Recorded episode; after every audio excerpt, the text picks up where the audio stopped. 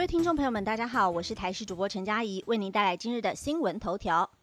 黑鹰直升机救出澳万大四十三名游客，山区惨况曝光。卡努台风豪雨侵袭南投仁爱乡，灾情惨重，多处道路中断、土石流，村民失联中。四十三名游客还受困在澳万大地区，在今凌晨透过黑鹰直升机分批救出。山区道路也因为地基掏空，连外道路全被土石流阻断。而有四十三名游客是受困在澳万大森林园区。今天清晨，黑鹰直升机直飞，将游客分批救出。半夜一阵阵强降雨，游客准备要撤离的时候，连外道路都已经中断。而不少游客历经山区受困，惊魂未定，用手机也记录了灾情。山区原本两线道被土石冲刷，路基掏空，只剩一线车道可以通过。而林溪道路也被滚滚溪水冲刷，掏空地基，一半道路掉落在溪水中，部分路段人车根本过不去。奥万大森林园区的小木屋区也严重淹水。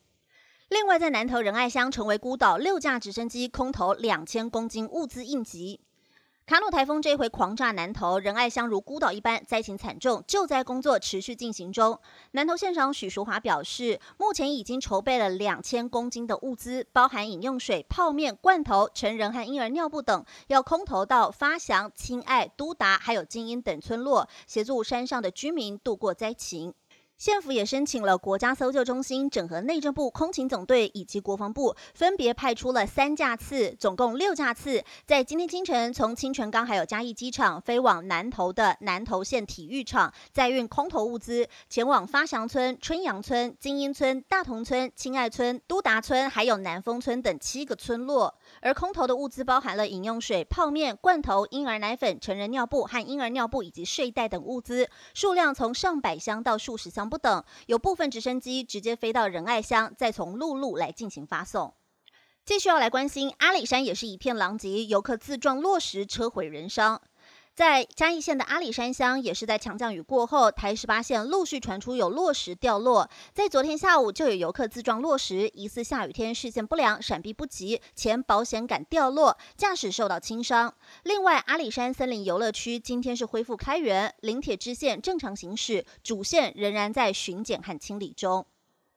最新新闻快讯来关心，福原爱遭法院强制执行，两个残酷下场曝光。江宏杰与福原爱的官司纠纷又有新进展。由江宏杰委任的日本律师向媒体证实，东京法院已经在八月二号认定了江宏杰方的强制执行。在七月二十七号国际记者会时，也透过台日律师表达希望跟前妻和平解决，但最终仍然走到了强制执行这一步。根据日本媒体的报道，起因是福原爱逾期没有履行离婚后的义务，与江宏杰在日本法院打了官司一年。东京家事法院于七月二十号判福原爱具有紧急性保全之命令。然而，江宏杰方面认为福原爱服从法院命令的可能性很低，因此向法院申请强制执行。而八月二号，东京法院已经认定。